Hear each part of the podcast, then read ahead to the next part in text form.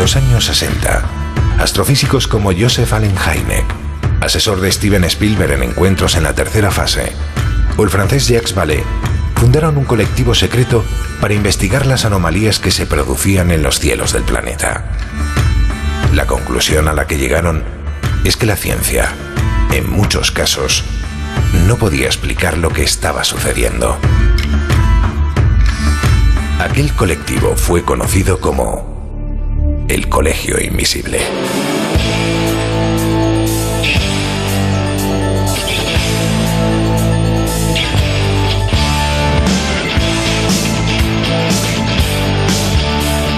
El Colegio Invisible. El verano más misterioso ya está aquí. Con Jesús Ortega en Onda Cero.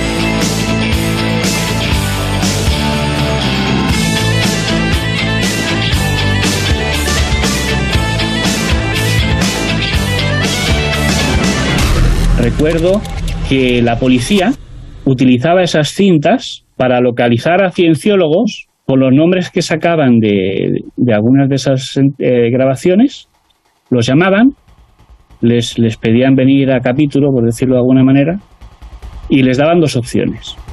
O denunciaban a la iglesia o eran denunciados. Los chantajeaban.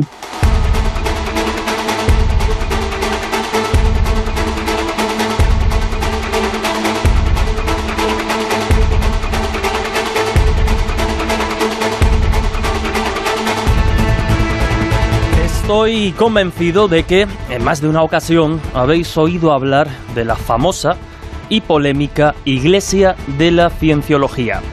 Igualmente, apuesto que son muchas las dudas que os surgen cuando sale a relucir.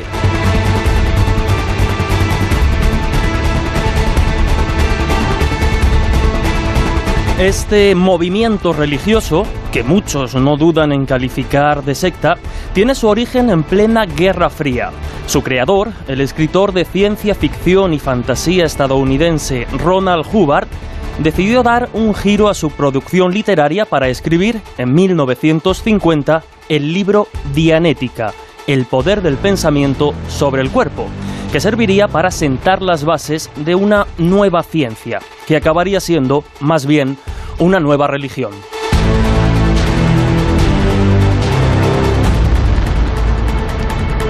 En la actualidad se practica en más de 120 países y en más de 30 idiomas. Sus cifras varían, según la fuente que se consulte, entre las decenas de miles de adeptos y los 10 millones de, practicantes. Algunos muy, muy famosos. Podéis hacer la prueba. Si buscáis cienciología en Google y os vais a imágenes, las primeras entradas muestran actores de la talla e influencia de Tom Cruise, John Travolta, Kelly Preston o Elizabeth Moss. Casi nada. Sin embargo, hoy nuestra intención no es entrar a valorar algunas de las cuestiones más comunes cuando se habla de la Iglesia de la Cienciología, sino ir un paso más allá. ¿Qué vinculación tuvo en España con el polémico comisario José Manuel Villarejo y las cloacas del Estado? ¿Qué motivó a los servicios de inteligencia españoles a espiar y pinchar los teléfonos de miembros de Cienciología? ¿Hasta dónde llega el poder e influencia de esta iglesia?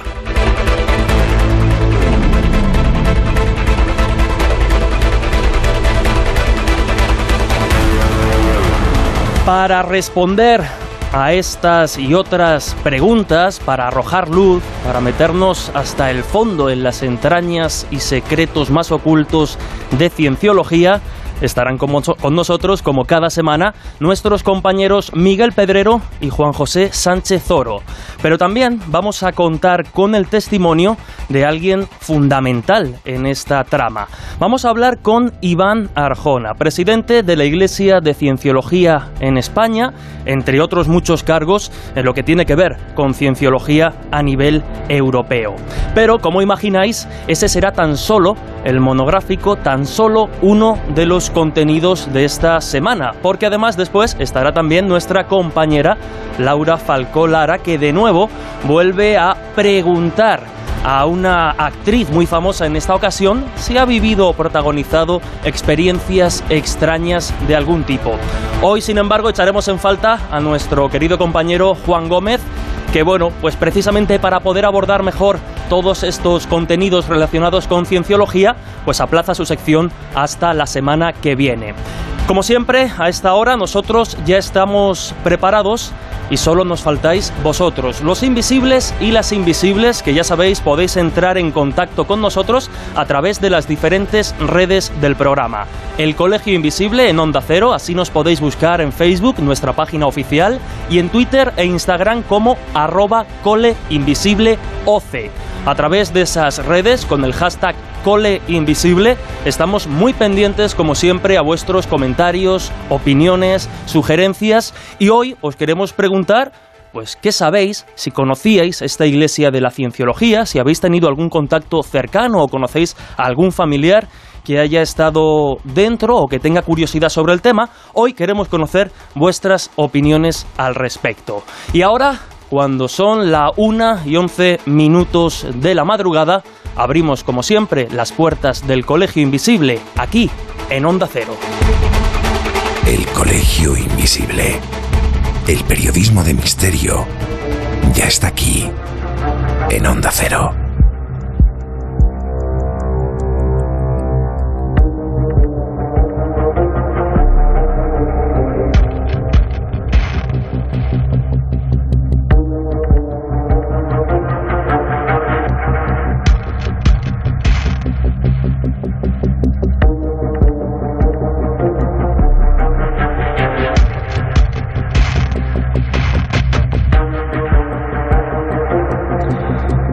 Ya lo adelantábamos, para analizar al detalle todas estas cuestiones no podían faltar en el Colegio Invisible, en este Colegio Invisible de verano, nuestros compañeros habituales. Por un lado, el periodista y director adjunto de la revista Año Cero, Miguel Pedrero. Miguel, ¿qué tal? Buenas noches. ¿Qué tal? Muy buenas.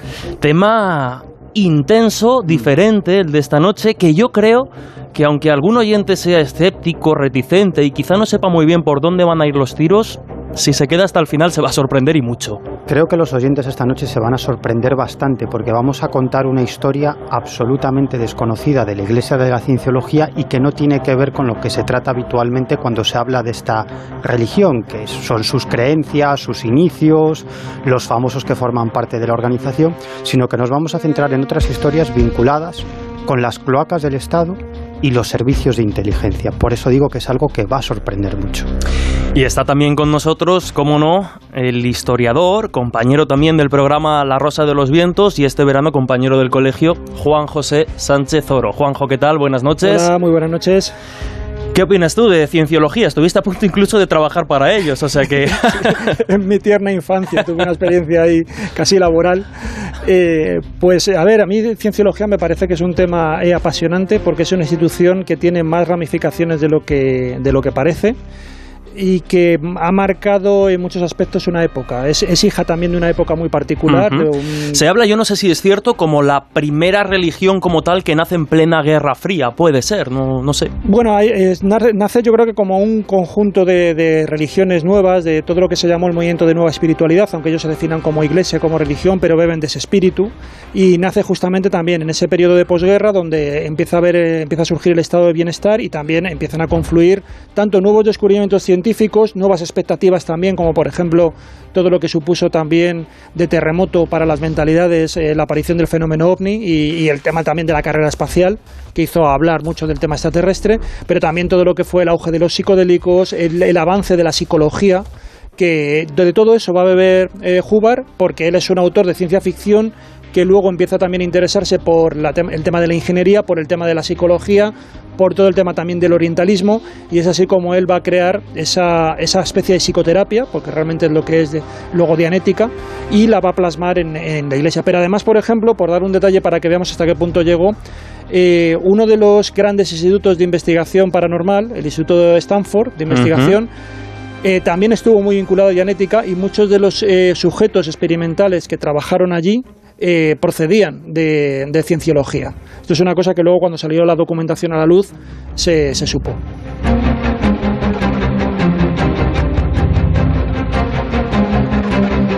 Y aunque hemos adelantado que hoy vamos a hablar de, bueno, pues determinadas operaciones secretas, de la vinculación principalmente en España con cienciología y las cloacas del Estado, cómo se les espió, cómo se les controlaba y algunas otras cuestiones, sí que conviene, para el que quizá no tenga tantos detalles, dar un contexto general, breve pero general, de lo que es como tal la Iglesia de la Cienciología. Ya lo hemos adelantado, vamos a ir lanzando a lo largo de estos minutos diferentes cortes de una entrevista más amplia a Iván Arjona, que además van a poder escuchar completa en las diferentes plataformas de podcast a partir de mañana, pero vamos a presentar a Iván. Él es Iván, Arjona Pelado, eh, nacido en Tarragona, lleva más de 25 años como miembro dedicado a la orden religiosa de Scientology, de Cienciología, y actualmente es el presidente de esta iglesia en España desde el año 2008 y también de la Oficina Europea de la Iglesia de Cienciología para Asuntos Públicos y Derechos Humanos desde el año 2017 en Bruselas, donde además reside actualmente y desde donde nos atendió. Es coautor de un libro, El Poder de la Palabra, y representante oficial de esta religión ante el Parlamento Europeo, ante el Consejo de Europa y ante la ONU en Nueva York, Ginebra y Viena. Ya veis que el perfil es más que idóneo precisamente para responder a algunas de nuestras cuestiones, algunas polémicas, pero también hay que reconocer que no las ha, rehusado, que nos ha respondido con todos los datos que él tenía a su disposición. Y bueno, pues la primera pregunta obviamente tiene que ver con esos orígenes de cienciología, con cómo surge, cómo nace y cómo Jubar de alguna forma le va dando forma, valga la redundancia. Hubbard empieza con dianética. Dianética significa a través de la mente o a través del alma, ¿vale? lo que el alma o la mente le hace al cuerpo. Y él trata de crear un método que ayuda a las personas a deshacerse de esas influencias internas ocultas eh, e incontroladas que hacen que no seamos felices, ¿vale? Al ir llevando eh, ese método a, la práctica más y más y más, eh, o algunas personas empiezan a ver que han vivido antes, entonces Jubas ahí no se mete, lo que le importa es que la gente era menos y menos infeliz y cada vez más feliz. Eh, pero como sigue recurriendo el tema de las vidas anteriores y tal, Hubbard decide investigar más sobre eh, la espiritualidad. Y ahí él llega a la conclusión, según sus investigaciones, de que somos seres espirituales inmortales que tenemos un cuerpo. Y ahí es donde, digamos, da el salto a, una religión, porque ese tema está dentro de la religión.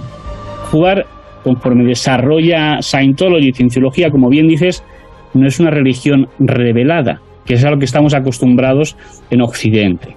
Ahora dice, no es que la ha creado, que si la ha inventado, no sé qué. Bueno, es que cuando alguien piensa algo, lo puedes llamar inventar, lo puedes llamar crear, lo puedes llamar describir sus observaciones.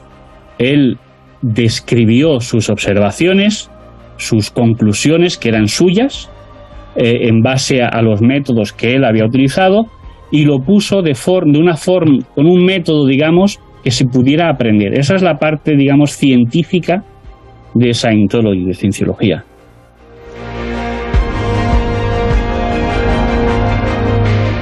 Ahí tenemos esos primeros datos sobre cienciología. Insistimos que nos da y nos aporta Irván Arjona, presidente de la Iglesia de la Cienciología aquí en España.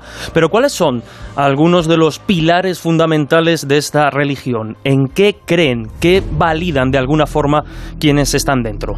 Primero aclarar que no es dogmática, o sea, uno que llega a Scientology, a Cienciología, no tiene por qué creer esto ni muchas otras cosas, pero generalmente el miembro de Scientology cree estas tres cosas.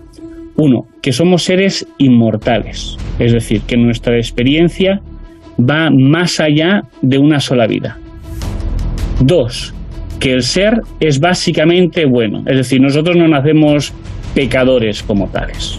Y tercero, que las capacidades del ser, del espíritu, son infinitas, son incalculables.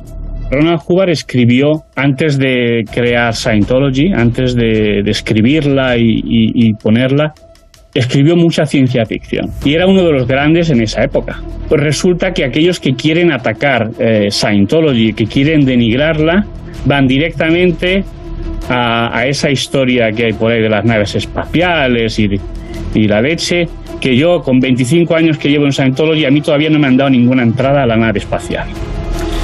Bueno, desde luego es llamativo, ¿no? Las, las creencias que tienen, pero también hay que decir de alguna forma a su favor que también damos por válidas otras, otras creencias en otras religiones, en otros grupos, pero quizá una de las cosas más llamativas, más vistosas de esta religión de la cienciología son precisamente esos métodos, esa tecnología que ellos utilizan, que desarrolló Hubbard en base a sus estudios. Y como digo, una de las más curiosas, que, que casi es de las primeras cosas que te hacen si uno va a pedir información o va interesado a la Iglesia de la Cienciología, es el uso de este aparato que es el emetro o el emeter. ¿En qué consiste? ¿Cuál es su función? El emetro, o electropsicómetro, que sería el nombre completo, es un artefacto eh, nosotros un artefacto religioso, que ya ha habido sentencias eh, al respecto, que ni cura ni diagnostica. Lo que hace este electropsicómetro, por alguna razón, el pensamiento, o sea, la carga emocional negativa o la liberación de la misma que una persona tiene, este aparato es capaz de registrarla. ¿Cómo? Como decías, conectado. No, es que es, mm, es, una forma gráfica de, explicarlo, evidentemente. Uno agarra unos, como unos electrodos, unas latas que están conectadas a este, a este aparato que mide la resistencia que el cuerpo y en este caso el pensamiento genera a un, a un ciclo cerrado de, de electricidad que es de menos de un voltio y medio.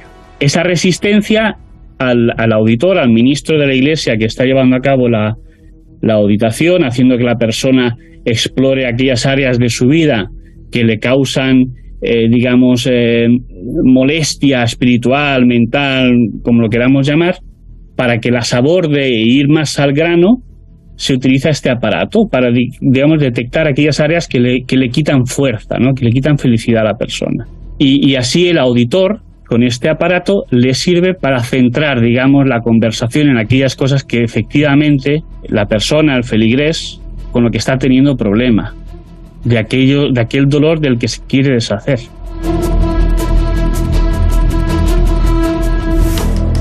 Y lo mencionábamos al inicio, presente en más de 120 países, eh, decenas de miles de personas como mínimo dentro de la Iglesia de la Cienciología a día de hoy. Y es interesante, antes de comenzar a repasar todas estas operaciones, conocer un poquito, en voz de Iván Arjona, presidente, insistimos, de la cienciología en España, cuál es la situación actual de la Iglesia. La realidad actual de, de Scientology y de cienciología es que es una religión cada vez más reconocida y más aceptada por los estamentos públicos y por la sociedad. No solo por, eh, digamos, el respeto a las leyes de libertad de creencias y de religión, sino por la cantidad de acción social que la Iglesia y sus miembros hacen en todo el mundo. ¿Hemos tenido problemas judiciales y situaciones? Muchísimos. Los seguiremos teniendo, como los siguen teniendo todas y cada una de las iglesias, incluso las ya muy bien establecidas. En España estamos inscritos en el registro de entidades religiosas por orden de la Audiencia Nacional. Las, digamos, las relaciones actuales con la administración pública ya hayan sido de un color o de otro político, han sido muy buenas. Eh, prohibidos, prohibidos, prohibidos, prohibidos, no estamos en ningún sitio. ¿Hay problemas en algunos sitios? Pues por ejemplo Rusia. A nosotros en Rusia nos dijeron que si queríamos dejar de tener problemas, que era muy fácil. Que simplemente teníamos que dejar que nuestras corporaciones eh, hubiera al menos tres personas de los servicios secretos del FSB entonces, evidentemente, nosotros no hemos cedido. ¿Y qué ha ocurrido? Pues que todas nuestras iglesias ahora mismo están cerradas en Rusia como las de los testigos de Jehová, como las de muchos eh, eh, musulmanes, eh, hinduistas y budistas. No, no todas, no todas, ¿vale? Pero eso es lo que ocurre.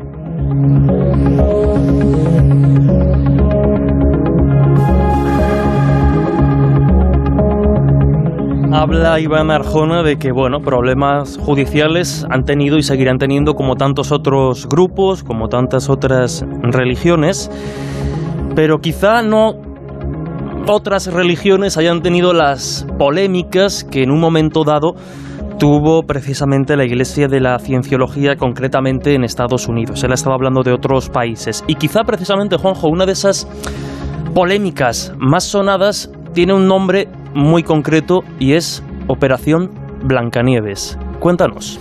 Bueno, eh, a Cienciología le ha acompañado siempre la palabra polémica. Eh, de hecho, lo que hemos estado escuchando ya también es polémico. El, propio aparato, el hecho de que utilicen un poco el término científico. Nosotros en la entrevista le decimos que bueno, que es científico, pero dentro de lo que es la ciencia que ellos manejan, que no es la ciencia externa y por eso todos sus métodos y su psicoterapia está muy cuestionada, ¿no? no es aceptada por, por el resto de la comunidad científica.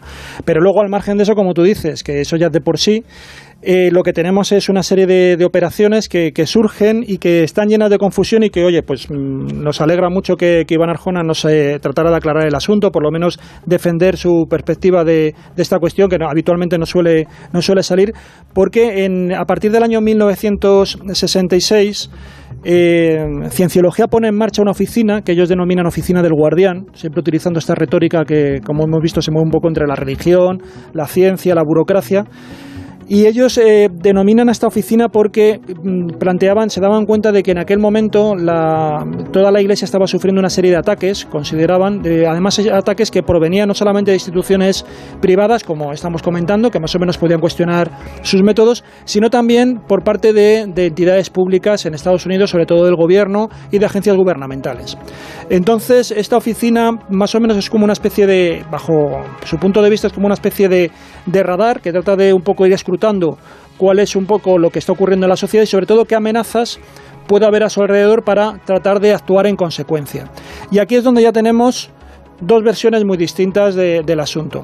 Por un lado, esta oficina, que estaba dirigida en su momento por Mary Sue Hubbard, que era la tercera esposa del fundador de L. Ron Hubbard, eh, lo que hace es que pone en marcha, según la versión, digamos, eh, oficial, la versión o corporativa de la, de la Iglesia, eh, lo que hace es poner en marcha esta operación Blancanieves con la intención de eh, tratar de acabar con esa campaña de mala imagen y de intoxicación que se estaba produciendo por parte del gobierno de Estados Unidos. Eso suponía eh, también incluso localizar qué documentos, qué bulos, que ahora llamaríamos fake news, ¿no? Bueno, pues estaban distribuyendo en la época y sustituirlo por una serie de información que fuera realmente buena, que, que un poco acabara con esa mala imagen que se estaba dando. Estaban teniendo muchos problemas en aquel momento, por ejemplo, pues uno de los barcos que era un poco el, buque insignia, digamos que, tenía la institución. Eh, por el mundo porque se, le estaba distribuyendo también la idea, difundiendo la idea de que era un barco de la CIA, allá donde, donde atracaba. Entonces, bueno, para ya digo, para tratar de desmentir y contrarrestar todo ese tipo de información, como digo en principio, y es la, opinión que, da la Iglesia, se estaba haciendo para que de forma legal intentar sacar toda esa información que era, como digo, tóxica y que iba en contra de la Iglesia y sustituirla por una información buena. El problema de esto es que esta oficina del guardián actuó de otra manera y actuó generando una serie de operativos desde el año 1966, bueno, un poquito después, hasta el año 1983, que es cuando ya se disuelve, e hizo una serie de operativos que, eh, bueno, eh, lo que demuestran es que trató de infiltrarse en diferentes instituciones, tanto públicas como privadas, para obtener información o directamente en algunas ocasiones biodegradar, podríamos decir así, ¿no? Acabar o dañando la imagen de determinadas personas importantes. Entonces, todo esto creó una auténtica red de, cienciólogos que estaban metidos tanto en, instituciones como podía ser pues el Tesoro norteamericano, la Administración de Justicia, eh, también sociedades civiles como sociedades médicas, que de alguna forma, como digo, eh, podían obtener una información privilegiada que podía utilizar la Iglesia contra esas instituciones y también en su propio beneficio. Aquí lo que tenemos luego son dos versiones del asunto. Por un lado, la versión de la Iglesia es que esto eh, fueron una serie de iniciativas que tomó esta oficina del Guardián por su cuenta y riesgo y por tanto se extralimitó y que en ningún momento el fundador Hubbard quiso realmente eh, que se llegara tan lejos, sino que él quería eh, ir por la vía legal. A la hora de hacer, es como digo, ese cambio de imagen que, o luchar contra esa, esa imagen dañina que estaban recibiendo de determinadas instituciones en los años 60, cuando Ronald Hubbard viajaba por las costas españolas, había el, bulo de que era un barco de la CIA. Entonces, claro, unos dicen, no, es que, mm, queríamos cambiar eh, documentos y tal, y habíamos tenido un programa en Estados Unidos, pero luego a la vez éramos Estados Unidos, porque éramos la CIA, supuestamente, ¿no? O sea, había como una incongruencias en ciertos en, los momentos de las acusaciones que había. La operación Blancanieve que mencionas, la Iglesia desde el principio ha sido un gran activista de lo que ha venido a llamarse ahora el Freedom of Information Act, las leyes de libre acceso a la información de las administraciones públicas, que ahora en una palabra llaman transparencia. Entonces, lo que la Iglesia Internacional había llevado, había escrito era un programa para lograr acceso siempre de forma legal, y eso estaba escrito al principio del programa, tal y como recogen las sentencias del, del procedimiento que hubo en América al respecto. O sea, la Iglesia como tal pedía que cualquier acción para acceder a esos documentos, cuando se encontrara que hubiera información falsa, hacerla reemplazar de forma legal por documentación fidedigna, debía hacerse de forma legal. Y hubo personas que se saltaron eso, eso es cierto, y fueron completamente expulsadas de la Iglesia por ello, además de condenadas.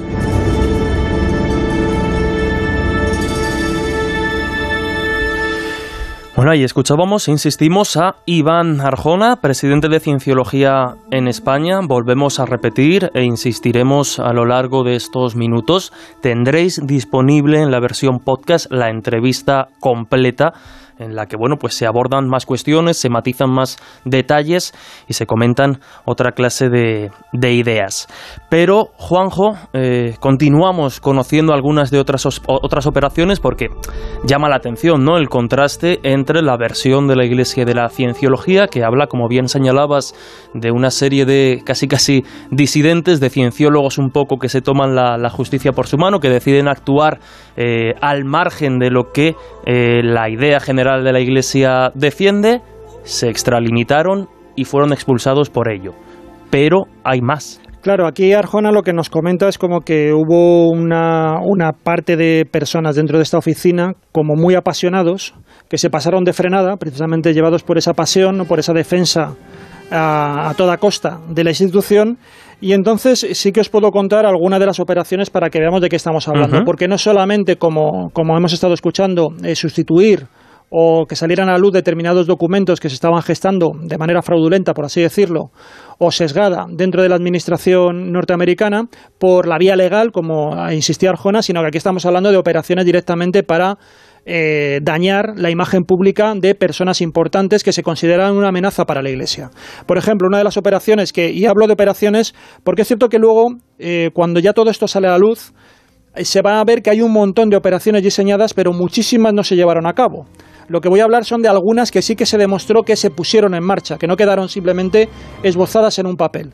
Una de ellas es la que se denomina la operación asustarse, eh, que sería eh, freak out, y esta afectó a una persona que era una periodista, Paulette Cooper, y esta era una mujer que había hecho un libro muy crítico denominado El escándalo de la cienciología, que se puede además eh, localizar ahora mismo en Internet, está en abierto, del año 1977 y contra esta mujer que había sido muy crítica se gestó toda una campaña para intentar demostrar que estaba trastornada psicológicamente, hasta el punto incluso de que se la pudiera internar en un hospital psiquiátrico.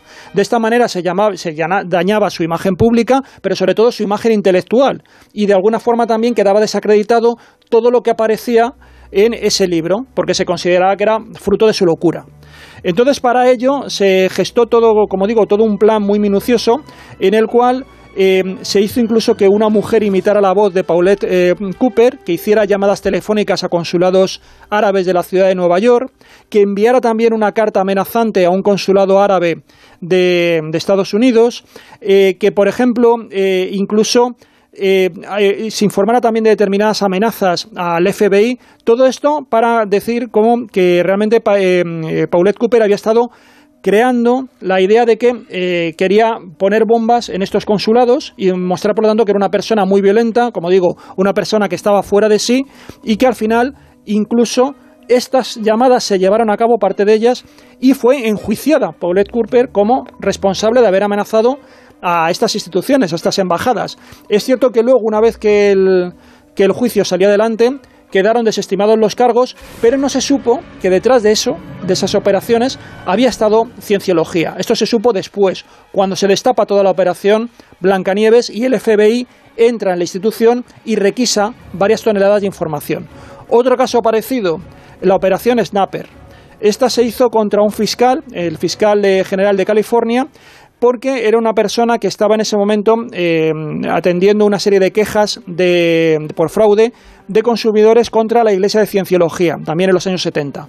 Bueno, pues también contra esta persona, contra este fiscal, se hizo toda una campaña, se elaboró toda una campaña que solamente se puso en marcha parcialmente para dañar su imagen pública. La campaña, para que os deis cuenta un poco de, de la imaginación que había detrás de ella, consistía, por ejemplo, en contratar o por lo menos simular que una mujer embarazada iba a una oficina de una eh, exfiscal compañera de, de Tupper para que simulara como que realmente esta mujer había sido embarazada por el fiscal. La idea era montar un escándalo público, no, eh, no directamente sobre la oficina del fiscal, sino sobre personas relacionadas, que no pudieran contrastar realmente la información, pero que sí que vieran que había algo turbio en la figura de este fiscal. Una segunda fase también suponía que también en esta oficina de esta exfiscal, que era una amistad de, de Tupper, bueno, pues fuera también una monja que también de alguna forma fuera allí como denunciando el asunto. Y luego también eh, un tercer paso era que un cienciólogo se hiciera pasar como fotógrafo, hmm. como periodista, fuera allí preguntando por el escándalo que estaba un poco rodeando a este fiscal, para finalmente con toda esa información recopilada, con fotografías también de determinados incidentes que se iban a provocar artificialmente en la oficina del ex fiscal, coger y toda esa información distribuirla como un artículo en la prensa. Entonces, de esta manera, como digo, era la, idea era un poco también forzar un escándalo público que cuestionara la moralidad de este fiscal para que de esa forma también no se eh, diera marcha atrás en lo que eran sus pesquisas en torno a esos fraudes que estaban haciéndose en su, en su oficina como fiscal de California.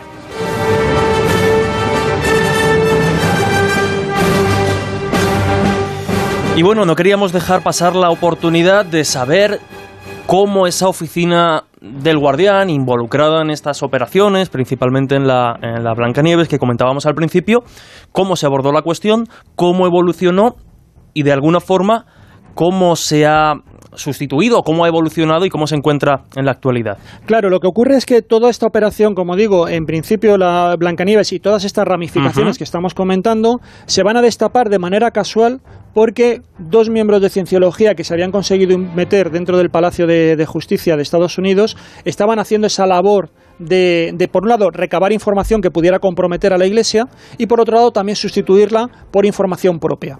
Bueno, pues eh, justamente en, una de las, en la biblioteca del Palacio de Justicia, mientras ellos estaban por la noche, son detectados por un bibliotecario. Entonces, a partir de que son detectados por el bibliotecario, no consiguen identificarse adecuadamente, al final el bibliotecario llama al FBI. Bueno, eh, hay una serie, el proceso es un poco más largo, pero bueno, una serie de noches son interrogados y a partir de eso es cuando ya el FBI empieza a tirar del hilo y se da cuenta de que hay algo gordo es cuando interviene la oficina del, guardián y ahí no solamente eso, sino diferentes de cienciología y es cuando ya saca todas esas toneladas de información donde se ven perfectamente correspondencia interna, todo, toda esta trama de operaciones que son un montón de, operaciones pautadas, se habla de hasta 130 instituciones donde se habrían infiltrado los diferentes cienciólogos, en ocasiones contratados como mecanógrafos, por ejemplo, y por lo tanto pueden asistir a determinadas reuniones, en otros casos, pues perteneciendo, por ejemplo, como eh, miembros de la Guardia Costera, es decir, estaban metidos eh, montando una auténtica red, una telaraña, en, puntos estratégicos de la Administración de Estados Unidos, como digo, operando para, por un lado, sustituir, eh, introduciendo información que les beneficiara y al mismo tiempo recabar información que fuera importante. Todo esto, como digo, en el año 79 se destapa se produce un juicio y al final van a ser, eh, va a haber una serie de condenas. Son condenadas 11 personas, entre ellas la mujer que era la directora de la oficina del guardián. Son condenadas. La tercera mujer de Hoover que citábamos antes. Eso es, que es la, una de las personas que al final sí que va a, tener una condena firme, llegan a determinados acuerdos, reconocen la culpa también en parte y eh, son condenados eh, a sanciones económicas y en torno a unas condenas en torno a cinco años, dependiendo de, de los eh, cargos que tienen, pero es una condena firme, por más que apelaron, se reconoció. Y eh, es lo que, lo que queda del asunto. La reacción finalmente de la de cienciología es, por un lado, que Hubbard, el fundador, va a quedar al margen, no queda probada la acusación, eh, pero sí que al final lo que se decide es desmontar esta oficina del Guardián y sustituirla por una oficina nueva que es el propio Arjona, eh, miembro ahora mismo de esa, de esa oficina, que es una entidad que tiene más o menos las mismas competencias que la antigua, pero parece que un modo de operar un modo diferente. bastante distinto. No es que fuera una oficina ahí que estaba completamente eh, instaurada para hacer yo que sé qué. Hubo una serie de personas, una serie de operaciones que en 30 años hicieron una serie de cosas más, se les fue completamente la mano y que fueron expulsadas. Personas con responsabilidad. No es que ahora todos los miembros de la oficina de la Guardián eran personas malas ni colgados, ni nada por el estilo. Había mucha gente con muy buenas intenciones. Después de, del fracaso de ciertos miembros de alto rango dentro de la oficina del guardián, eh, la Iglesia tuvo un proyecto eh, eh, muy, digamos, em, grande, con mucha energía para totalmente deshacer esa oficina y erradicar cualquier restos que hubiera de modos de actuación de la misma. Y entonces, como parte de ese arreglo, ¿vale? Para limpiar eso se creó la Oficina de Asuntos Especiales, de la que yo soy miembro. Y, las, y lo que pretende, las competencias de esta oficina son temas jurídicos, temas de relaciones públicas, reforma social y análisis de tendencias, de, la, y de tendencias, de peligros. Claro, análisis de tendencias, de peligros y lo que nos interesaba saber y por lo que le preguntamos a Iván Arjona es ¿Cuáles son las medidas que actualmente toma esa oficina cuando se detectan más concretamente algún tipo de amenaza? Pues se incrementa las medidas de seguridad dentro de la iglesia para que no haya infiltraciones, por ejemplo. He tenido situaciones de cámaras ocultas, por ejemplo, que nos han venido a hacer a la iglesia. Eh, si detectamos ese tipo de cosas, pues inmediatamente avisamos a nuestros abogados. Tratar de evitar que nadie venga a dañarnos ni a dañar a los miembros, porque al final eh, dicen, no, no, es que algunos te dicen, no, no, yo es que contra los cienciólogos no tengo nada.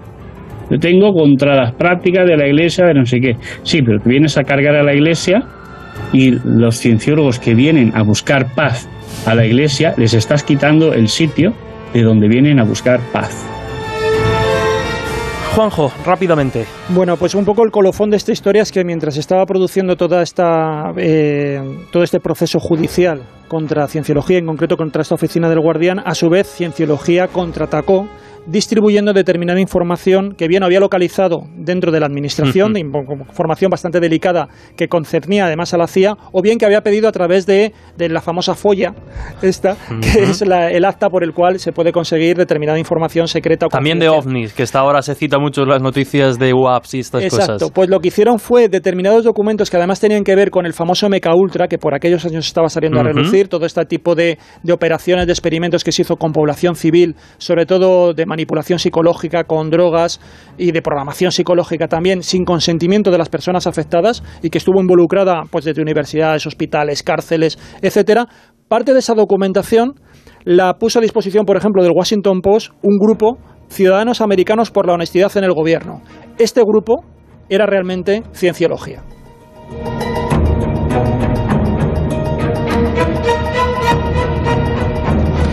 Y ahora sí que sí, nos venimos a España y vamos a dar información ya al respecto de la vinculación de cienciología de alguna forma con las cloacas del Estado.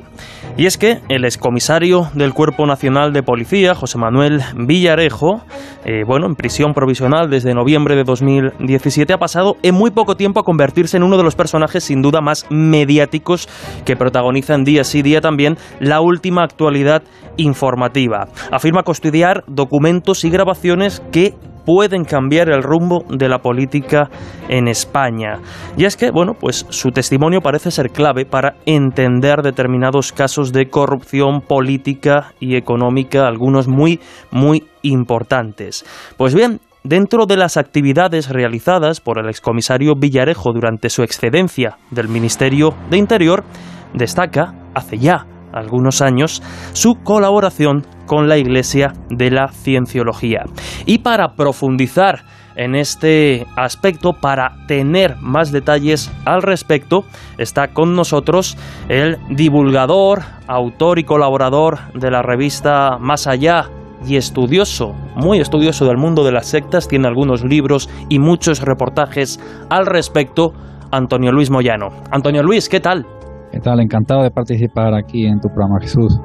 La primera pregunta que creo que tiene en ascuas a, a la audiencia del colegio es ¿cuál fue la relación entre el comisario Villarejo y la Iglesia de la Cienciología? Pues el comisario Villarejo, que actualmente copa la atención mediática, estuvo a sueldo de una de las organizaciones más conocidas como es la Iglesia de la Cienciología. Sin embargo, para comprender mejor esa vinculación entre Villarejo y la Iglesia de la Cienciología, conviene dar un poquito de contexto y viajar unos cuantos años atrás. Ya hemos comentado que dentro de la Iglesia de la Cienciología está precisamente esa idea de que el ser humano no desarrolla el potencial completo de su cerebro y sus capacidades. Y es precisamente a partir de esa idea cuando, entre otras muchas cosas, surge la posibilidad en un momento en el que la droga era una lacra social, de, mm, bueno, pues eh, abandonar esa dependencia precisamente a raíz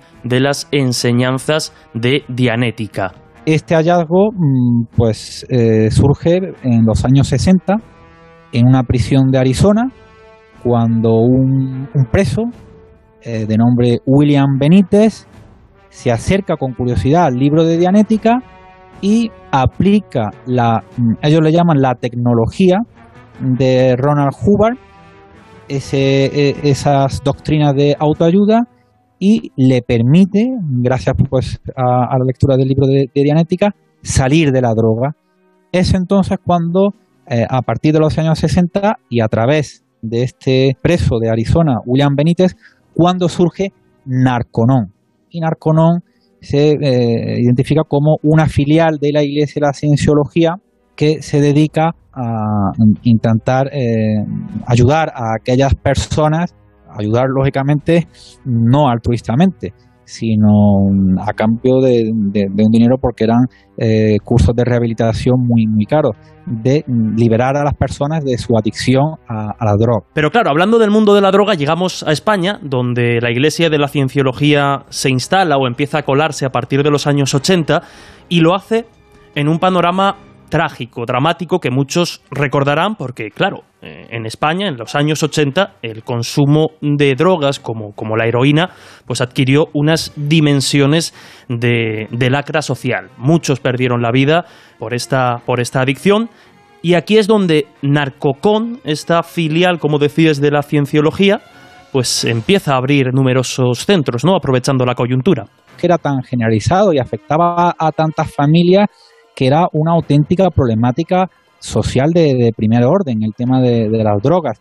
Y es precisamente en esta problemática donde la Iglesia de la Cienciología, a través de su filial Narconon, encuentra un nicho ideal pues para seguir con su proselitismo y extender esos cursos de inicialmente de dianética a través de, de para eh, supuestamente liberar a las personas de la, de la droga. Y es en estos años cuando un dibujante muy conocido y que por desgracia pues su nombre ha terminado asociándose al tema de las drogas y a, que es Pedro Lerma, alias Petrus.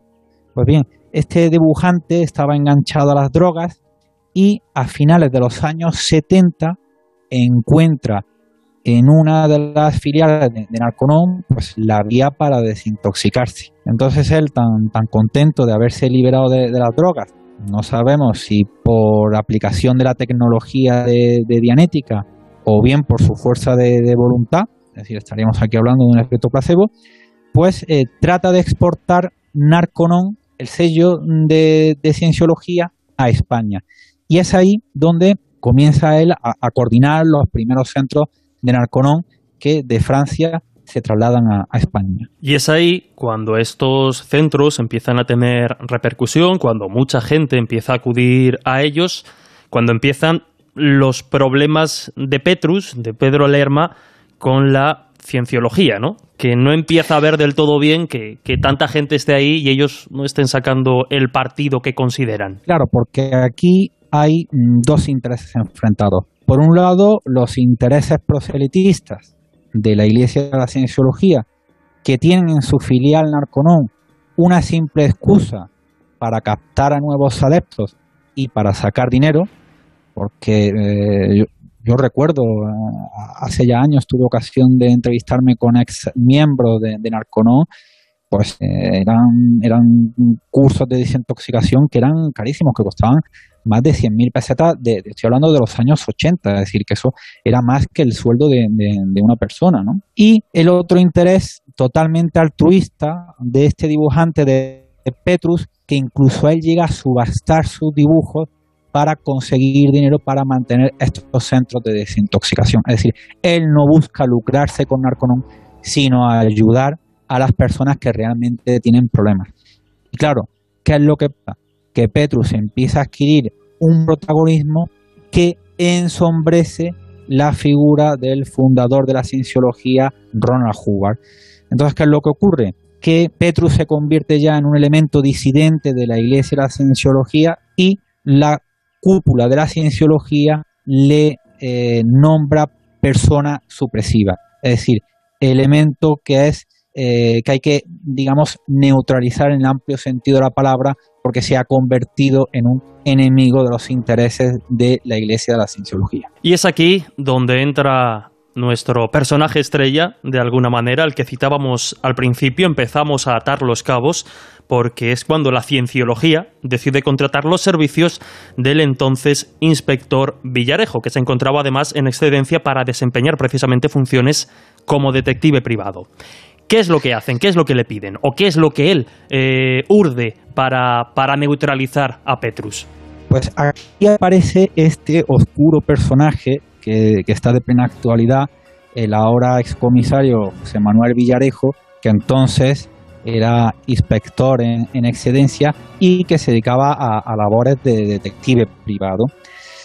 Pues bien, eh, Villarejo ya tenía una trayectoria bastante oscura porque él, en su condición de abogado, había defendido a una serie de policías implicados en una trama corrupta, que era una trama relacionada con atracos de bancos, que es la que se cobró la vida de un delincuente de poca monta, conocido como Santiago Corella, alias el Nani, que está considerado el primer desaparecido de la democracia española. Él desaparece en el año 83 su caso corrió ríos de tinta en la prensa de la, de la época porque parece ser que se dedicaba a atracar bancos y parte del botín eh, se lo habrían apropiado eh, un grupo de, policías corruptos que lo, que lo habían detenido. Pues bien, eh, Villarejo, abogado de estos policías corruptos, pues no tiene escrúpulos en mm, venderse a la Iglesia de la Cienciología y ahí pone al servicio sus, honorarios. Según datos develados en, en interview en los años 80, pues cobraba casi 400.000 pesetas a, la semana, es decir, una cifra absolutamente astronómica, estamos hablando de los años 80.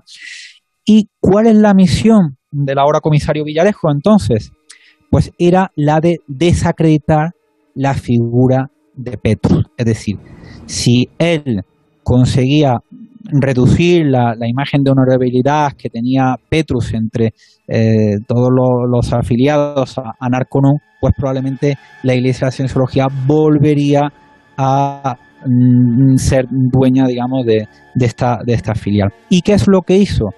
Pues bueno, la historia ya es bastante, bastante compleja.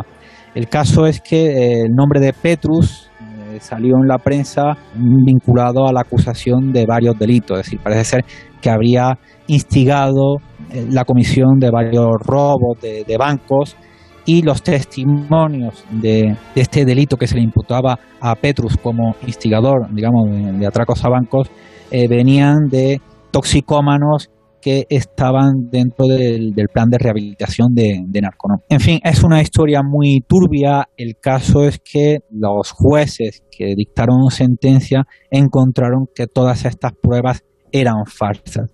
Y fue así como la, prensa pues eh, publicó que, efectivamente eh, probablemente detrás de estas acusaciones contra Petrus existía eso, una maniobra para desacreditar su imagen y que detrás de esta maniobra estaba la mano negra de Villarejo cuyos hilos eran movidos desde la cúpula de la Iglesia de la Cienciología. Estrategia, un ardiz de, difamación que, bueno, pues termina, como, como nos explicabas, con la disolución definitiva de, de la dirección del centro, de Petrus y su labor para, ayudar a toda esa gente enganchada a la droga. Y claro, inmediatamente todos esos miembros que, van saliendo de la órbita de, Petrus, pues acaban siendo fichados por otros locales de la, de la cienciología que, tenía en otras, en otras ciudades.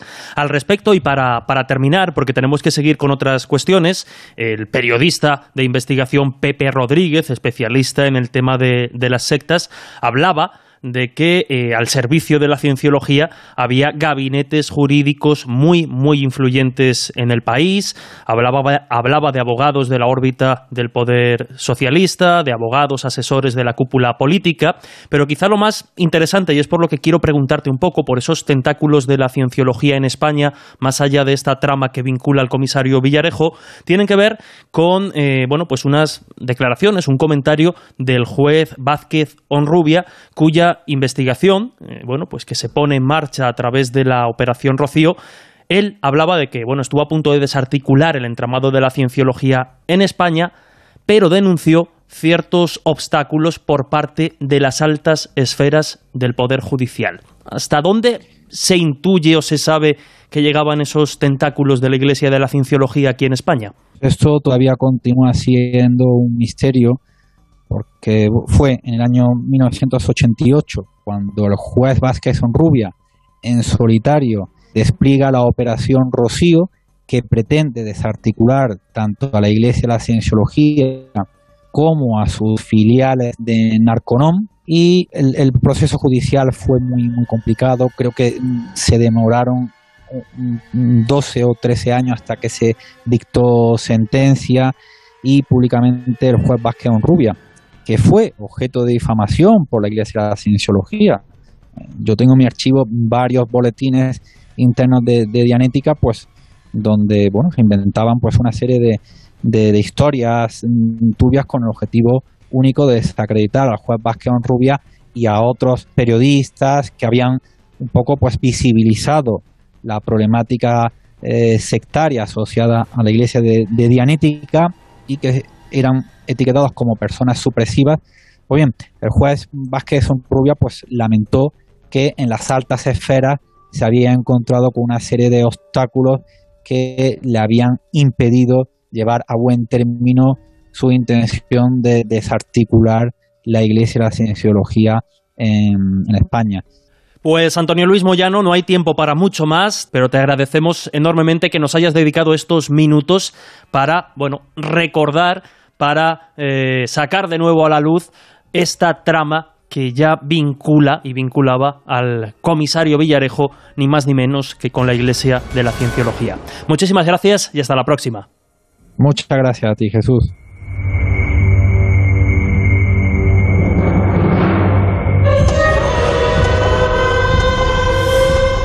Y obviamente no podíamos dejar de preguntar a Iván Arjona al respecto de esta operación de Narconón o de esos tentáculos de Narconón en España y de la vinculación, como hemos estado comentando, de Cienciología y el excomisario Villarejo. Vuelvo a repetir y a insistir, es importante que tendréis la entrevista completa con muchos más detalles y matices en las diferentes plataformas de, podcast. Por cuestión de tiempo, pues aquí tenemos que, que emitir estos cortes, pero insisto, le preguntamos a Iván Arjona por esta relación entre Villarejo y Cienciología. Pues sí, la Iglesia es muy celosa con respecto a la protección de sus marcas registradas y sus metodologías. Si alguien las utiliza, se lucra con ellas de una forma que la Iglesia queda desvinculada cuando el método está registrado y demás, eso es una violación de, marcas ¿vale? y patentes, pues se contrata a ciertas personas, en este caso, pues este señor parece que se le contrataron, y cuando el que, el que se autoinculpa de haber robado los émetros eh, lo dice a la iglesia y entonces al final acaba yendo a comisaría a inculparse, le piden consejo al detective porque, pues bueno, sabemos todos de dónde venía, era policía anteriormente y pues le indicó allí. Pues, pues vale, pues le indicó allí. ¿Qué más eh, ha hecho más cosas bien, más cosas mal? Pues no lo sé. Lo que puedo decir es que nosotros tratamos de trabajar con profesionales, eh, máximo de una persona que supuestamente viene de las instituciones públicas, que se le supone una, una ética profesional, ¿no?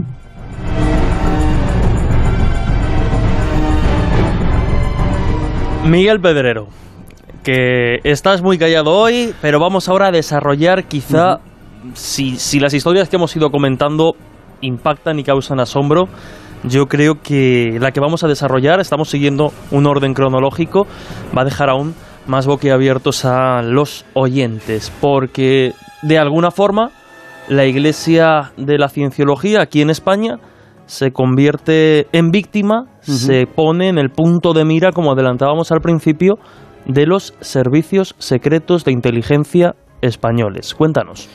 Efectivamente, y esta historia sale a la luz un 12 de junio del año 1995, cuando el periódico El Mundo publica una información absolutamente desestabilizadora y que luego fue bautizada como el Watergate español. Bueno, el periódico que entonces dirigía Pedro J. Ramírez divulgó una información, una auténtica exclusiva, según la cual el CSIC, el Servicio Secreto Español, hoy rebautizado como CNI, pero estamos hablando del Servicio Secreto Español, espió durante años, concretamente durante una década, a importantes personalidades españolas de la vida política, periodística, empresarial.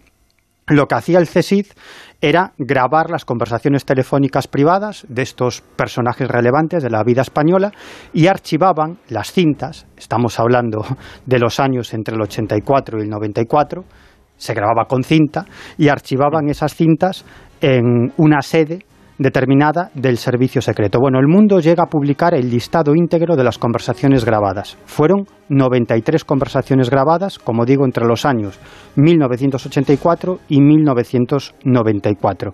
Entre esas 93 conversaciones, pues estaban, como digo, personalidades muy relevantes, empezando por Juan Carlos I, entonces rey de España, o rey emérito, su padre, Juan de Borbón, ministros, líderes de partidos políticos, directores de periódicos, importantes empresarios como Alicia Koplovich, Ruiz Mateos, propietario de Rumasa, Ramón Mendoza, que entonces era presidente del Real Madrid, etcétera, etcétera, etcétera. Bueno, esto fue un auténtico escándalo en los medios de comunicación, pero claro, ante la relevancia de estos personajes, se pasó por alto que la mayoría de las escuchas no eran a estos importantes personajes de la vida política o mediática o empresarial española, sino que correspondían a Dianética, a la Asociación Civil Dianética, es decir, a la Iglesia de la Cienciología. De esas 93 conversaciones, ocho de esos pinchazos telefónicos correspondían a pinchazos realizados a la Iglesia de la Cienciología en España. Claro, cuando salta esto, yo me voy a ver al que entonces era el presidente de la Iglesia de la Cienciología en España,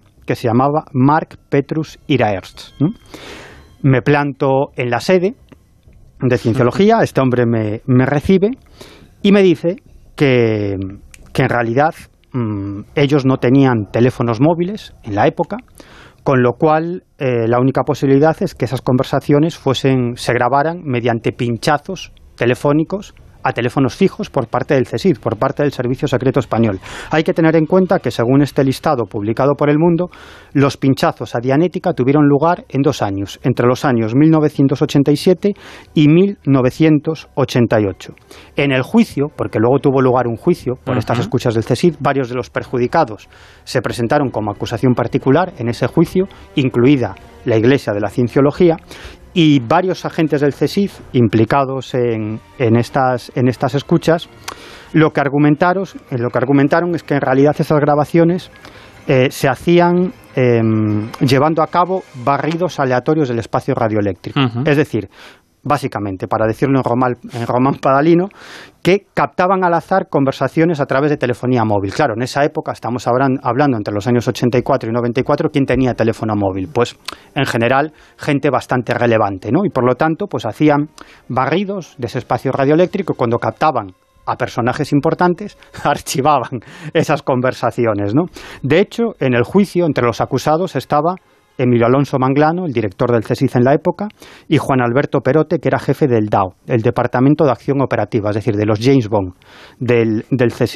Y todos ellos acabaron descargando sus culpas en José Manuel Navarro Benavente. ¿Quién era este hombre? Pues era nada más y nada menos que el jefe del Departamento de Escuchas del CESID, que por suerte, para muchos de los acusados, fallece en un accidente de tráfico dos meses antes del juicio de las escuchas del CESID.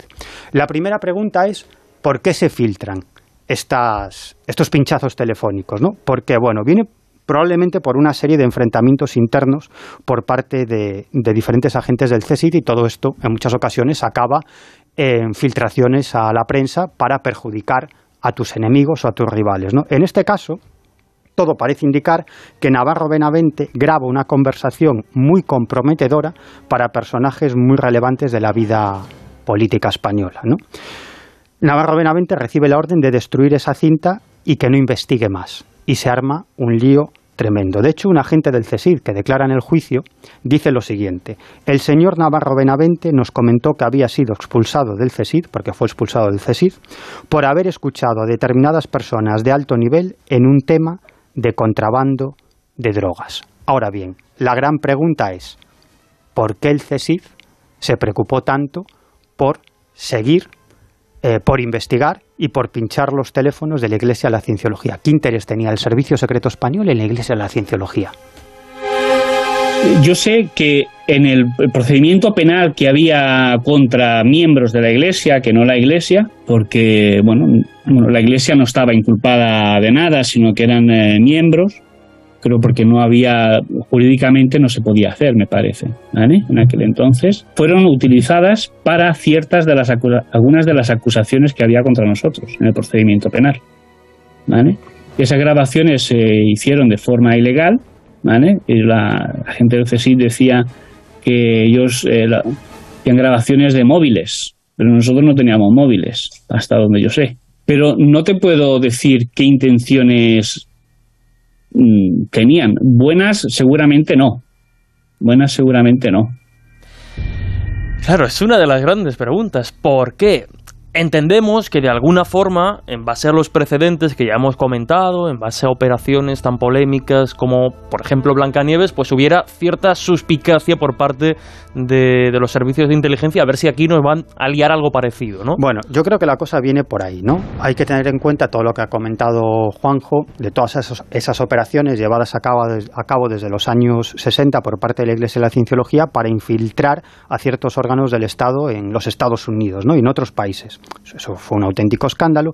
Y el CSIC, en cuanto a la Iglesia de la Cienciología llega a España, piensa que puede hacer lo mismo dentro de determinadas instituciones o los órganos de seguridad españoles. Yo creo que el, el tema viene por ahí, ¿no? Por una sospecha o por un miedo por parte de los servicios secretos de que la Iglesia de la Cienciología pudiera hacer lo mismo en España. Recordemos que los pinchazos del CSIC a los teléfonos de la Iglesia de la, de la Cienciología tuvieron lugar entre los años 1987 y 1988. Pues bien, el 20 de noviembre del año 1988, que también vaya fecha, tiene lugar en Madrid una convención internacional de la Iglesia de la Cienciología.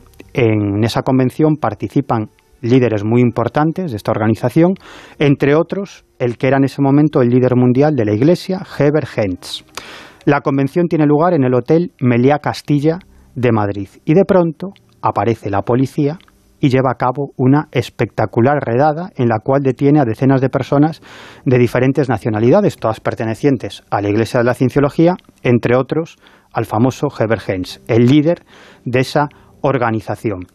Bueno, en el escrito de acusación del fiscal, porque esa operación policial llega eh, precedida de una serie de, acusaciones contra determinados miembros de la Iglesia de la Cienciología. Incluso en el mismo documento de acusación del fiscal encontramos pistas sobre lo que digo, sobre las auténticas causas, las auténticas razones de las escuchas y de esa macrooperación policial. Leemos, por ejemplo, en ese escrito de acusación que desde el año 1968 el yate Apolo pide permiso para atracar en diversos puertos españoles. El yate Apolo es el yate en el que viajaba la plana mayor de cienciología. Y que mm, dice este informe del fiscal, dice, los informes, sin embargo, muy desfavorables, existentes en diferentes departamentos del gobierno español, hacen que tal empeño se retrase o incluso se suspenda. En los archivos anteriormente indicados, existían informes de la policía de otros países, Interpol, Scotland Yard, policía francesa, así como del Servicio de Inteligencia Español, especialmente, que vincula a la Asociación Civil Dianética o la Iglesia de la Cienciología con actividades de espionaje. Y continúa, la organización, bajo el directo mando de su fundador, Ron Hubbard, creó un, dispositivo que se llamó Operación Blancanieves, de la cual hemos hablado, y en España Operación Lace, que no he encontrado nada sobre esto. No sé qué demonios es esto de Operación Lace, cuyo objetivo, dice el fiscal, no era otro más que conseguir evidencia, es decir, intervenir de los archivos de la Dirección General de Seguridad o donde sea, informes de Interpol o cualesquiera otros informes gubernamentales. En suma, sustituir los archivos en donde constaban informes desfavorables para la organización por otros que no tuviesen ese negativo carácter. Y luego hay una parte, que yo no sé cómo tomármela, que considero, y así lo tengo que decir, que es absolutamente ridícula, porque el fiscal vincula a la Iglesia de la Cienciología, es decir, al yate Apolo, donde viajaba la plana mayor de cienciología con determinados hechos históricos muy importantes en la historia de España, como por ejemplo con la muerte de Francisco Franco. No me explico qué puede tener que ver el yate Apolo con la muerte de Francisco Franco, que murió en su cama por, una, por, por enfermedad, con el asesinato de Carrero Blanco o incluso con la revolución de los claveles en Portugal. Ni idea.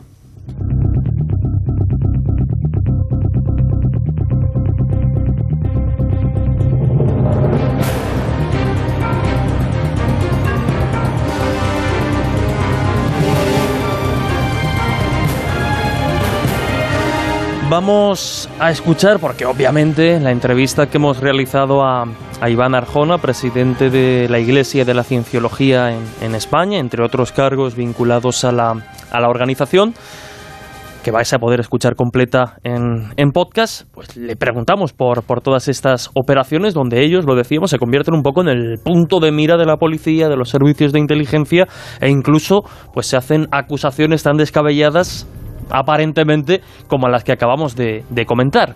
Y esta es su opinión. Pues este fiscal acusa a la tripulación del barco de estar vinculado con la, la, revolución de los claveles en Portugal, el golpe de Estado de Marruecos, el asesinato de Carrero Blanco y la enfermedad que acabó con la vida del generalísimo Franco. Entonces, con un fiscal así, una acusación que empieza así en la página número 2 del escrito de acusación. ¿eh? Esto no son eh, interpretaciones, a ver, no te lo he dicho literal, literal, pero casi. Tú te puedes coger el código penal completo y casi, casi marcar cada uno de los puntos, ¿vale? Desde asociación ilícita, práctica legal de la medicina, coacciones, eh, fraude, evasión fiscal, contra la seguridad social, vamos, una cantidad ingente de acusaciones. Las investigaciones empiezan, creo que, si no recuerdo mal, en el 84. En el 88 en la redada, en el 2001 logramos llegar a juicio. O sea, tela, ¿vale? De tiempo, de, de trabajo con abogados, de dinero, ¿vale?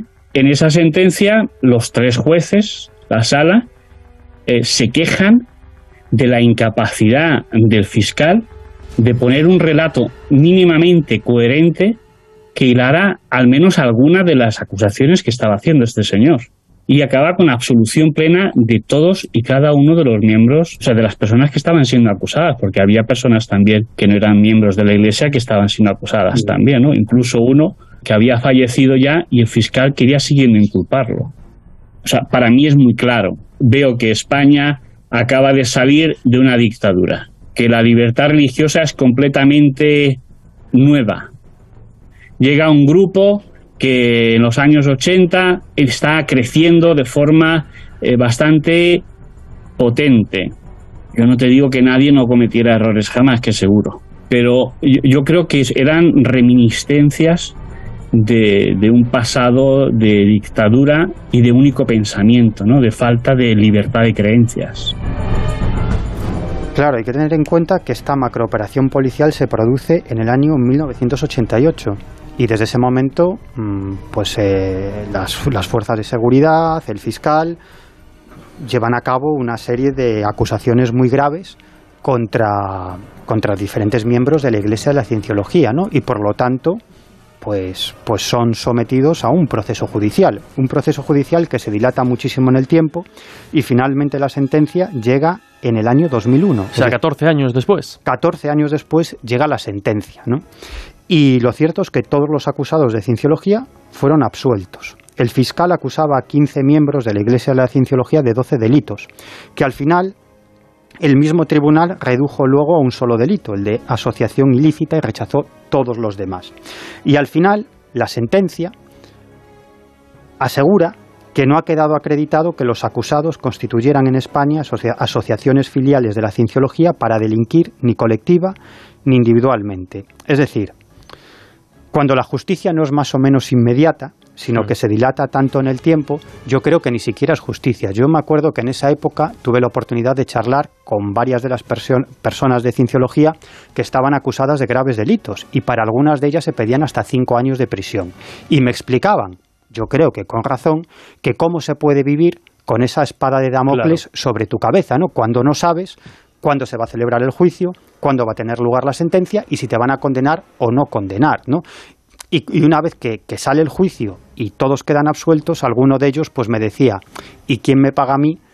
¿No? ¿Cómo, ¿Quién me resarce a mí de estos 14 años de tensión y de nervios esperando un juicio y una sentencia y finalmente me absuelven? Y yo creo que en esto tienen toda la razón. En definitiva, que yo creo que todo esto vino motivado porque el CSIC tenía la sospecha de que la Iglesia de la Cienciología iba a dedicarse a infiltrar determinados órganos de seguridad del Estado español como había hecho anteriormente en otros países del mundo, pero esto desde luego no se pudo acreditar. Claro, una eh, justo iba a decir, una sospecha hasta día de hoy, teniendo en cuenta que no se conoce el contenido de esas grabaciones, infundada, o sea, no hay una base para, para pensar que eso podía ser así, aquí al menos en España. No, desde luego aquí en España no se puede acreditar y yo creo que si hubiera alguna información en este sentido, en esas conversaciones grabadas por el CSIC, lo hubiera utilizado la policía precisamente y el fiscal en ese juicio contra estos miembros de la Iglesia de la Cienciología y sin embargo no se utilizó, ¿no?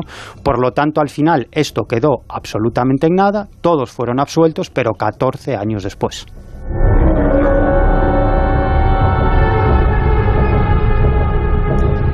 Pues ahora sí que sí, hoy hemos alargado esta tertulia, este monográfico un poquito más, porque considerábamos todo el equipo que, que el tema desde luego merece la pena.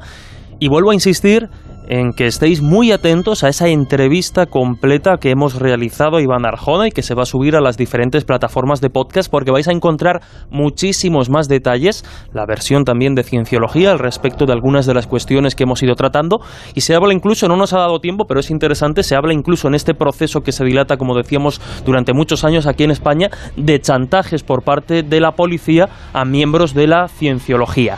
En fin, muy atentos a esa entrevista que estará disponible en podcast, al igual que la sección de Lorenzo Fernández Bueno, que ya sabéis que este verano solo está disponible en las plataformas de podcast. Mentes maravillosas. Muy atentos. Sin más, Miguel Pedrero, Juan José Sánchez Oro, que decir, un auténtico lujo compartir mesa de análisis con vosotros. Y nada, hasta la semana que viene, que ya nos despedimos. Miguel, muchas gracias. Pues nada, hasta la próxima y que estén atentos a la semana que viene, que también traemos un tema. También venimos, venimos con fuerza. Juan José Sánchez Oro, muchísimas gracias. Muchas gracias y Blancanieves no es solo una película de Disney. y ahora, si os parece, tal y como adelantábamos al inicio, es momento de escuchar la sección de Laura Falcó Lara, que este verano está charlando con diferentes personalidades del mundo del espectáculo, todas ellas ajenas al mundo del misterio, pero que sin embargo han tenido y protagonizado experiencias muy, muy extrañas. Hoy ha charlado ni más ni menos que con la actriz Eva Ugarte, y os adelanto que la experiencia que va a contar es increíble.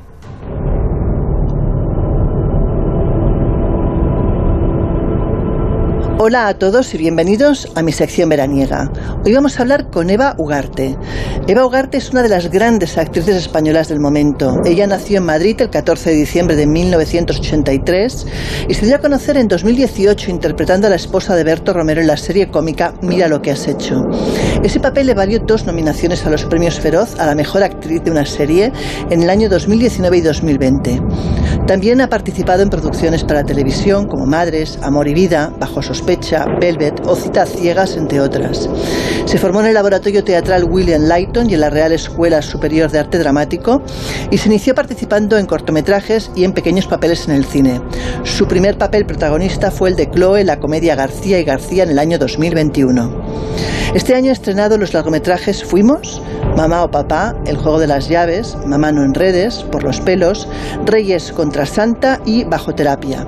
Y acaba de recibir la medalla al mérito artístico del Real Círculo Artístico de Barcelona en honor a su trayectoria profesional.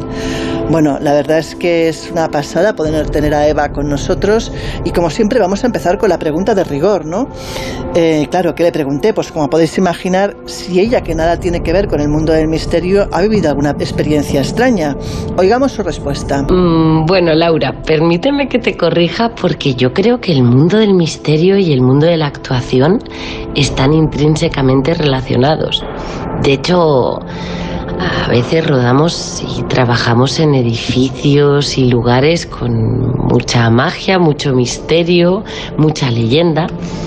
Em, yo directamente estuve eh, actuando dos años en el Teatro Lara de Madrid y recuerdo que el director Antonio Fuentes, cuando nos enseñó el teatro, nos hablaba con total naturalidad y seguridad de que en este teatro hay un fantasma que es de la actriz Lola Membrives, una actriz eh, argentina de padres españoles que trabajó muchísimo aquí en España. Y bueno, hay muchos compañeros que, han tenido experiencias inexplicables y sí que es verdad que a veces eh, pasaba alguna cosa, pues alguna luz se encendía, se apagaba o algún ruido misterioso pero bueno, yo no tuve así contacto directo con ella. Eh, las experiencias más em, inexplicables que yo he tenido han sido a través de, de familia muy muy cercana, de una tía y de una prima que vivieron en un pueblo muy cerca de Molina de Aragón, en la provincia de Guadalajara. Inmediatamente la insté a que me contase qué cosas había vivido y si os parece vamos a escuchar su historia. Pues la experiencia de mi prima concretamente me impactó muchísimo, porque además ella lo recuerda con detalles muy nítidos. Y a ver, era en este, este pueblo que no es ni pueblo, son los aledaños de Molina de Aragón y son unas 14 casitas, hay como unos 14, 17 habitantes en el pueblo y lo que se hacía allí pues era o recoger moras o, ir a ver a los caballos y ella recuerda concretamente que a las cuatro menos cuarto, después de comer, les avisó a mis tías abuelas que iba a jugar con los caballos y luego ellas irían a verla. El tema es que eh, en este camino se encontró a una madre y a una hija y dice que iban con ropajes antiguos, eh, lo describe como tipo Heidi, con unas telas así negras, unos mandiles blancos, un pañuelito en la cabeza, una maleta eh, de cuero así con correas y que les dijeron que, que acababan de venir de Molina porque ya por fin les habían terminado la casa que estaban construyendo. Y la invitaron a pasar a que jugase con la niña y mi prima em, encantada con ellas, pero en un momento les dijo, oye, voy a avisar a mis tías, no vaya a ser que me vayan a buscar y no me encuentren. Entonces bajó la calle, avisó a mis tías, mis tías dijeron, pero bueno, pero niña, tú estás chala, te ha dado un golpe de calor, porque hacía mucho calor, también lo recuerdo. Eh, ahí no hay ninguna casa. Que sí, que sí, tía, que yo acabo de jugar con esta niña, que acabo de ver la casa, es una casa nueva. Y nada, entonces pues mis tías acompañaron a mi prima y efectivamente no había ninguna casa, solo había unos pilares de una casa que se quedó por construir y no había ninguna madre ni ninguna hija. La verdad es que el relato pone los pelos de punta y te hace preguntarte sobre la posible explicación que se le da a algo así. Así que lo mejor es oír qué opina ella. En mi casa siempre hemos vivido con, con esta anécdota y creímos en ella, porque además no se trata de no es una niña ni, ni, es una mujer ahora muy imaginativa ni fantasiosa, al contrario, es una persona muy, muy científica, muy terrenal. De hecho, es médico, es oftalmóloga. Qué curioso que se dedique al tema de la visión. Y ella lo cuenta con tantos detalles que yo lo único que pensaba es, bueno, pues de estos cruces espaciotemporales que el cine nos, nos, ha enseñado a través de muchísimas películas. Eh, concretamente se me ocurre la de Christopher Nolan, ¿no? Interestelar. Y bueno, pues estos juegos interdimensionales que, que ¿por qué no? Igual si el cine los ha retratado es porque hay más de una prima que ha vivido anécdotas de ver a gente en otro espacio-tiempo. A veces es divertido creer, no siempre tiene que ser ver para creer. No me diréis que la historia no parece sacada de la película Poltergeist, vamos. Deseando estaba saber qué explicación le daba, si es que era capaz de darle alguna. Oigámosla es muy complicado dar una explicación. Yo, como he dicho, siempre he creído firmemente en lo que han dicho, porque además eh, también mi tía es una persona no escéptica, pero pues sí, muy, muy terrenal. Parece que a veces cuanto menos sensitivo, sensible eres a estas historias, pues eh, más se te presentan, ¿no? Para abrir la mente. Yo, por si acaso, respeto y mira, nunca me he atrevido a jugar a la Ouija. Y por último, como no, la invité a que nos contase en qué proyectos anda metida ahora. Así que escuchémosla. Pues la verdad es que ahora estoy en un, en un momento muy bonito de trabajo, sobre todo haciendo comedias. Eh, acabo de estrenar una película que se llama Mamano en redes de la directora Daniela Fegerman y bueno, es una película muy fresquita, muy divertida, que habla de nuevos roles femeninos, de ligar a través de internet y, y la verdad es que fue también un gusto hacerla. Y este agosto estreno otra comedia que se llama Por los pelos, que va de tres chicos pues con, con poco pelo que se van a poner pelo a Turquía y es otra comedia muy disparatada, muy loca, muy bonita y con también un trasfondo que habla de la autoestima, que, que, bueno, eso no, eso nos toca a todos y, y también hay que reírse, ¿no? El Colegio Invisible en Onda Cero. Pues nada, hasta pronto. El Colegio Invisible en Onda Cero. Y llegamos al final una semana más con el deseo como siempre que hayáis disfrutado. Hoy, lo adelantábamos al inicio, un programa diferente, distinto, yendo por otros derroteros de los habituales aquí en el colegio, pero que estoy convencido que habéis disfrutado y que habéis aprendido muchísimo. Hay que agradecer en estos minutos finales, como siempre, la labor del técnico Miguel Jurado, sin el que un programa tan complejo como el de hoy, con tanto corte, tanta historia, no habría sido posible. Y como no, ahora ya os dejamos en la compañía de Gemma Ruiz y el No Sonoras. Nosotros nos escuchamos en siete días, con el último programa ya de la temporada de verano del Colegio Invisible. No adelantamos demasiado, pero como decía Miguel hace unos minutos, vamos a traer muchas, muchas sorpresas y ya lo iremos adelantando en redes. Queremos, sobre todo, contar con vuestra participación. Lo dicho, un fuerte abrazo y hasta la semana que viene. Casa se ha llenado con amigos de hace años. Hemos puesto las canciones que siempre dijeron tanto y mientras todo se derrumba, a los locos nos verán bailando.